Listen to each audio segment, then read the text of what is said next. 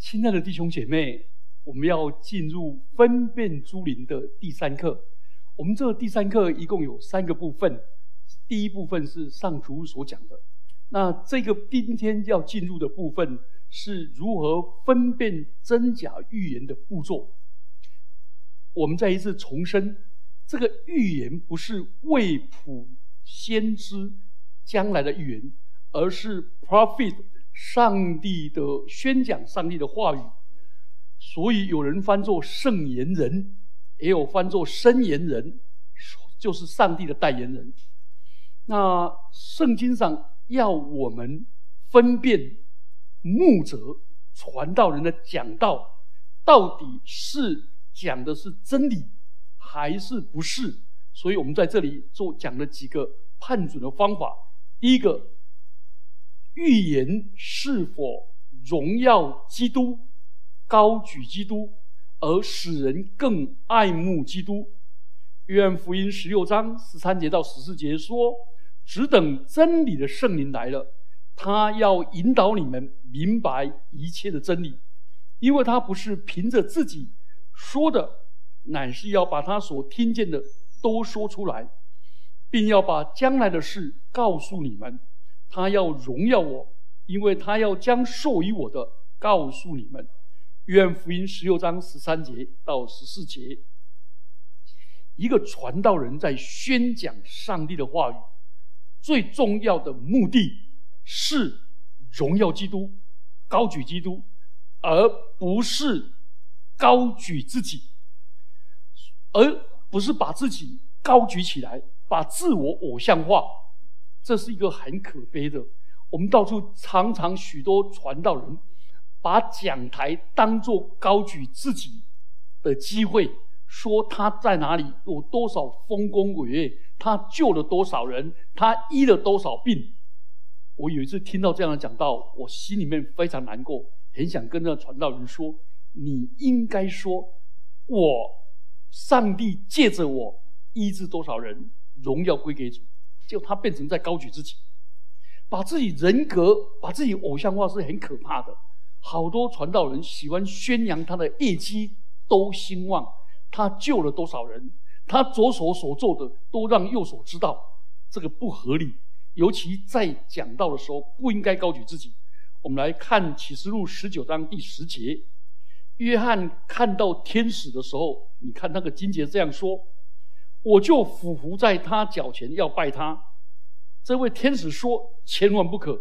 我和你，并你和那些为耶稣做见证的弟兄，同是做仆人的，你要敬拜神。”因为预言中的灵异乃是为耶稣做见证，所以我们判断一个传道人讲道是否合乎真理，最重要的是他是不是荣耀基督、高举基督，使我们更爱慕基督，让人觉得他所宣讲的是那位基督何等的尊荣，而不是这个人口才何等的好。辩才无碍，说的口沫横飞、天花乱坠，不是。好，第二个判准是，他所讲的预言是否合乎圣经的真理？严格来讲是，是否合乎圣经全面的真理？彼得后书一章二十节到二十一节说：第一要紧的，该知道经上所有的预言，没有可随意解说的。因为预言从来没有出于人意的，乃是人被圣灵感动，说出神的话来。神话语跟预言都来自圣灵的感动，而圣灵又是真理的圣灵，所以所有的预言都要合乎真理。但是严格来讲，应该是全面的真理。你不能只高举神的爱，而不高举神的。公义也不能只高举神的预定，而忽略人的自由意志。所以魔鬼试探耶稣的时候，是用上帝的话语，对不对？然后耶稣说：“经上又记着说。”所以是一个全面的真理，而且不能只高举上帝应许、应许、应许，因为上帝每一个应许背后都有履行这应许的条件。譬如说，我说你可以得永生，你没关系，神永远爱你。但是呢，是信耶稣得永生啊，你不能忽略那个人应当履行的责任。好，第三个，第三个判准是预言是否鼓励你成为越像上帝、像上帝的圣洁、像上帝的仁爱、像上帝的公义和他的美善。天上龙瑜伽前书第四章三节说：“神的旨意就要使你们成为圣洁，远避淫行。”题目在前书第六章十节说：“贪财是万恶之根。”所有的旧约、新约的真理都教导我们，这先知们都教导我们传讲圣洁、悔改、亲近神、耶稣基督救恩的真理。所以，先有顺服，才有神的赐福。所以要像神，而不是像有一个人伏尔泰。伏尔泰这个人预言，只要经过了一百年后，人要找圣经，只能在博物馆在那里凭吊。而伏尔泰的儿子很爱主，在他爸爸要死之前，就说：“爸爸，你要认罪了，要悔改了，要圣洁了。”伏尔泰说：“不用啊。”我干嘛认罪悔改呢？反正上帝一定会赦免的，这是上帝的职业啊！他他绝对不会失业的。哇，荒谬！诶，上帝很幽默。经过五十年后，伏尔泰的故居被法国的圣经公会买去，成为印圣经的地方。好，第四个，预言是否预言者是否结出圣灵的果子？马太福音七章十五节说：“你们要防备假先知，他们来到你们这里，外面披着羊皮，里面却是残暴的狼。那怎么分辨呢？”耶稣继续说：“凭他们的果子就可以认出他们来。荆棘上岂能摘葡萄呢？基里岂能结摘无花果呢？这样，凡好树必结好果子，唯独坏树必结坏果子。”亲爱的弟兄姐妹们，如果一个传道人说的是一套，他用一个小时讲道，用一百六十七个小时打脸他自己，反对他所讲的道，那这样的传道，你再讲什么好都不要信。结出果子与悔改的心相称。那如果是照这个标准，那那有多少传道你可以讲道呢？那几乎没有传道你可以讲道。圣奥古斯丁说。有两种人可以讲道，一种人就是听了上帝的话语，又顺服、遵着去行，结出果子人，这人可以讲道。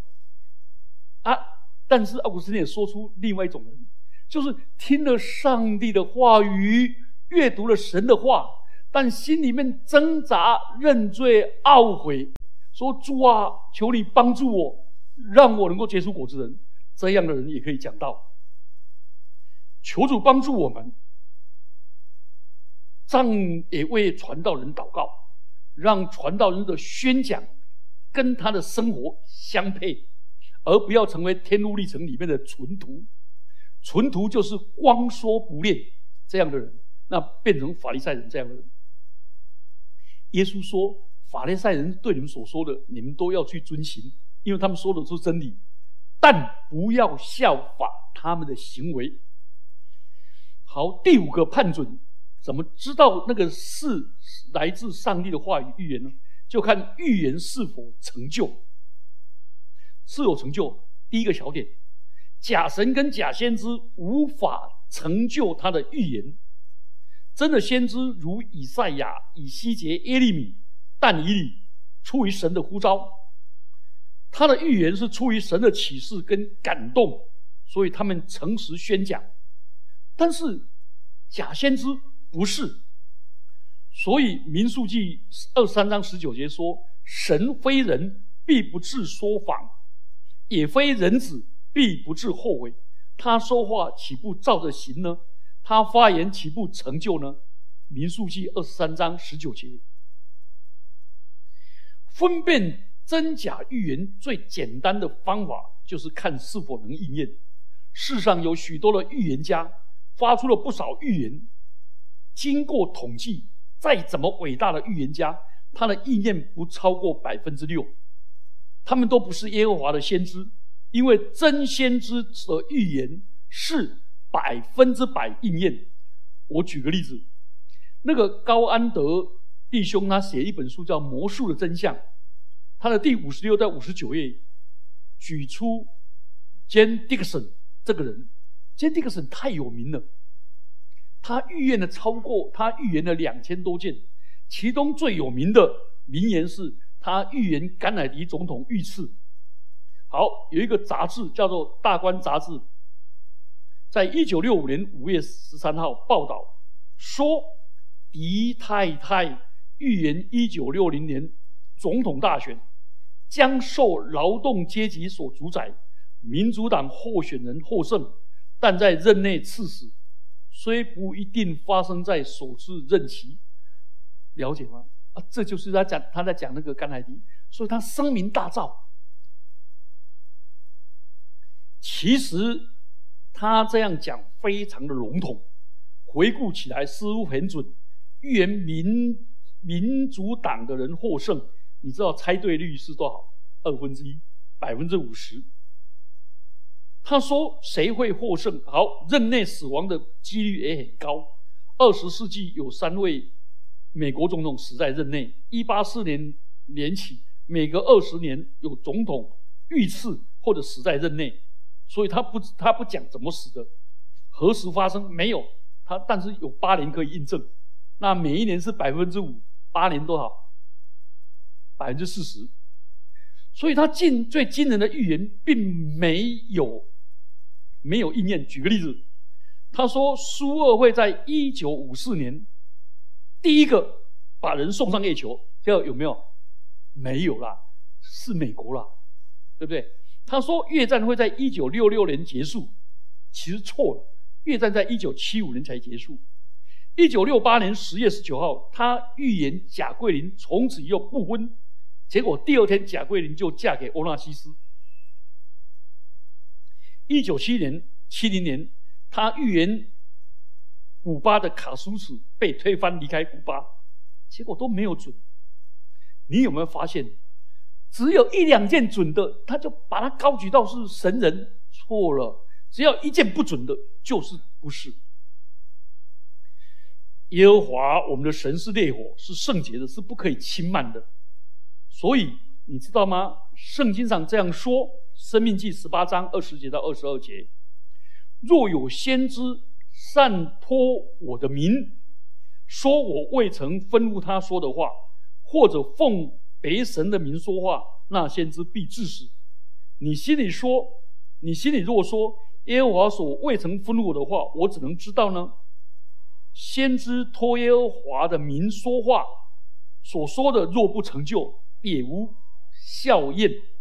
这就是耶和华为什么愤怒他的，是那先知擅自说的。你不要怕他。所以圣经上也教导我们，不要上帝的百姓不要听从假先知的预言。耶利米书二十七章十四节到十五节说：“你不可听那些先知对你们所说的话。他们说你们不至服侍巴比伦王，其实他们向你们说假预言。耶和华说：我并没有打发他们。”他们却托我的名说假预言，好使我们，好使我将你们向你们说预言的那先知赶出去，一同灭亡。亲爱的弟兄姐妹们，你们要小心！现在好多的教会的牧者教导人说预言，教导人宣告。啊，我有一阵子去 Google 一下那个导文，结果发现百分之九十八、九十。都叫人家宣告，他只要你大胆宣告，耶和华就给你成就。你说假预言呢？圣灵没有感动你？难道上帝是阿拉丁神灯的灯炉吗？我说了他就听我的吗？这是荒谬，这是荒谬。那为什么在教会里面那么多传道人奉主名说假预言？这好奇怪。好，第六个，预言是否带来自由，或还是捆绑，或者是敛财，这一点很注意。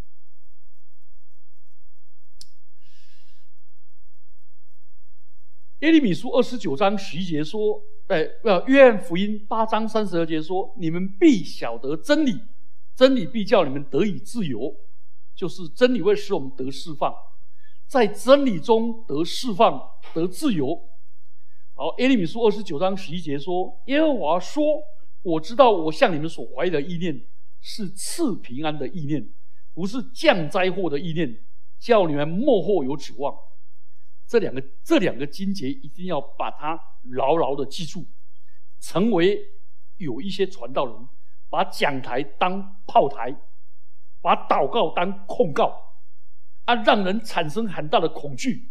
然后他说，很像什么？很像圣马仙那样，算命仙。圣马仙呢就给你放毒，让你产生恐惧，产生害怕。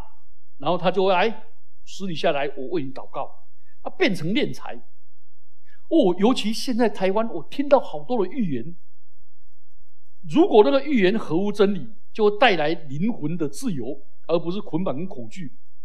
有些人预言说，你虽然是基督徒，但你拜过很多偶像，所以你身上还有很多的邪灵，是吗？是吗？你敢怀疑，你就是亵渎圣灵。还有的。牧师就说：“预言你，你有祖宗的做主，如不赶出去，你有生命的危险。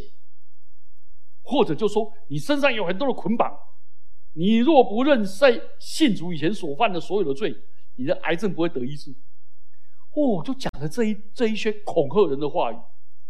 可是圣经上教导我们说：“来，请注意听，《罗马书》第八章第一节说：如今那些在基督耶稣里的，就不定罪了。”人在基督耶稣里就不定罪了。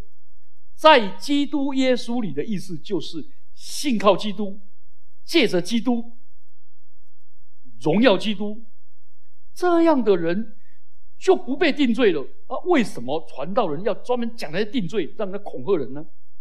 好，我们看约翰一书二章二节说，耶稣为我们的罪做了挽回祭。不单为我们的罪，也是为普天下人的罪。当我们一信耶稣，主耶稣的宝血洗净我们的罪，赦免我们信主前所犯的罪，包括记得的罪跟不记得的罪，甚至于耶稣在十字架上代替我们受了做主。来，保罗说，加拉太书三章十三节说，基督为我们受成了做主。就赎出我们脱离了律法的做主，所以一个传道人若动不动就让人做主人，让人忧心忡忡，这是一定是违背圣经的真理。信耶稣基督人都成为神的儿女了，加太书三章二十六节。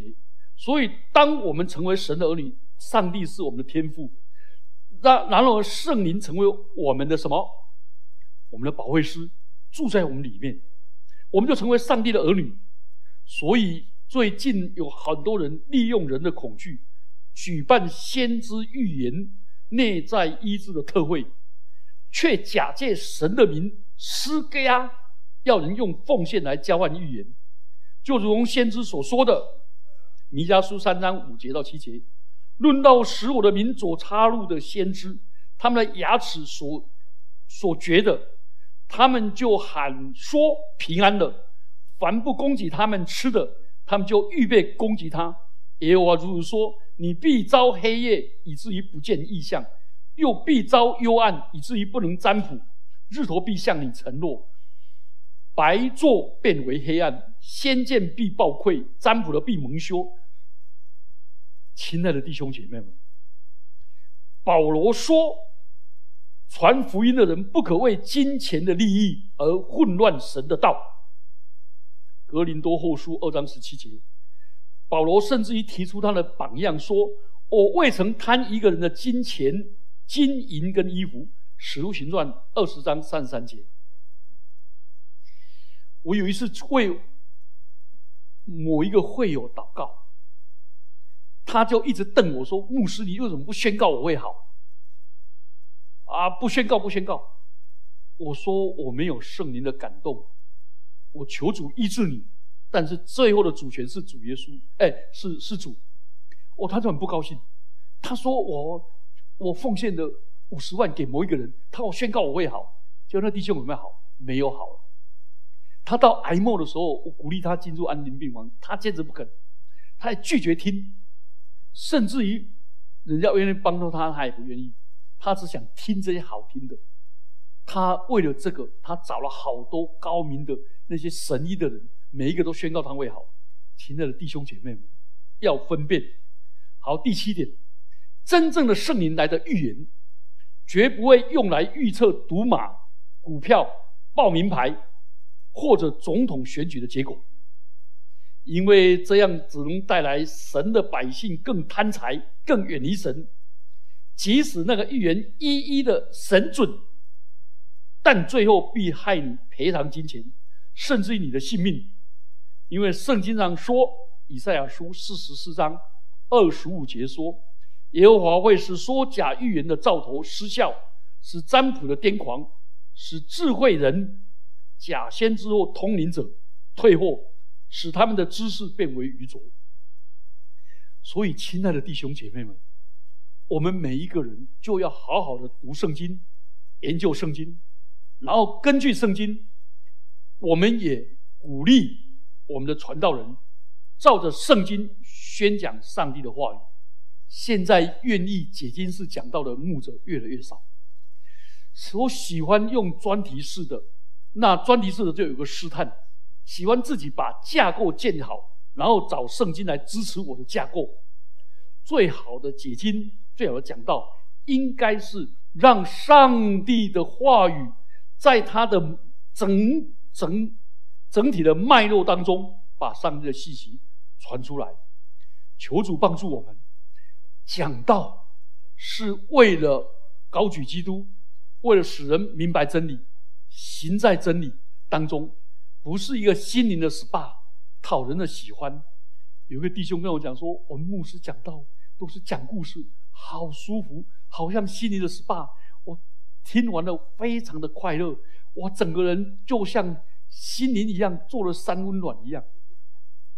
难道神的话语是成为这些工具吗？不是的。神的道理，神的真理一解开，就发出亮光，要我们行在真理的当中。所以，我们今天的分享先到这里。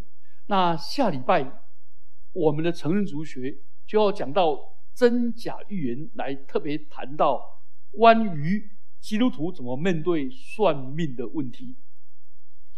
关于怎么面对算命的问题，我会用宗教对话跟宗教现象学。跟心理学的观点来谈，使我们知道怎么样跟这些人对话，怎么了解他们背后怎么去操作，也了解他们背后的心理状态。那我们基督徒怎么去应应？然后，然后呢，我们再看出上帝的道胜过一切的算命跟卜。谢谢，我们一起低头祷告。主啊。恩待我们所有的传道人，真正活出他所宣讲的真理，是一个道活在他身上的人，他活出所宣讲的道。主耶稣啊，也求主赐给每一个传道人，都有一个敬畏上帝的心，宣讲真理，行出真理，更求主帮助传道人。宣讲出来的真理，使人得自由、得释放、得安慰、得医治，从各种罪恶里面能够解脱出来。主啊，恩待我们每一个人，也帮助我们爱我们的传道人，为我们的传道人祷告，也鼓励我们的传道人行在真理当中，也让我们的传道人有更多的时间以祈祷传道为事。而不是被杂事所捆绑，求主施恩怜悯，让我们整个教会更加的渴慕神的话语，也用神的话语成为我们安身立命、成为我们生活的准则。让我们把神的话语内化成为我们的思想，成为我们的人格，外显成为我们的行为。主啊，恩待我们每一个人都做先知讲道，每一个人都说劝诫人。安慰人的话语，也使人得到真自由。奉基督耶稣的名祈祷，阿门。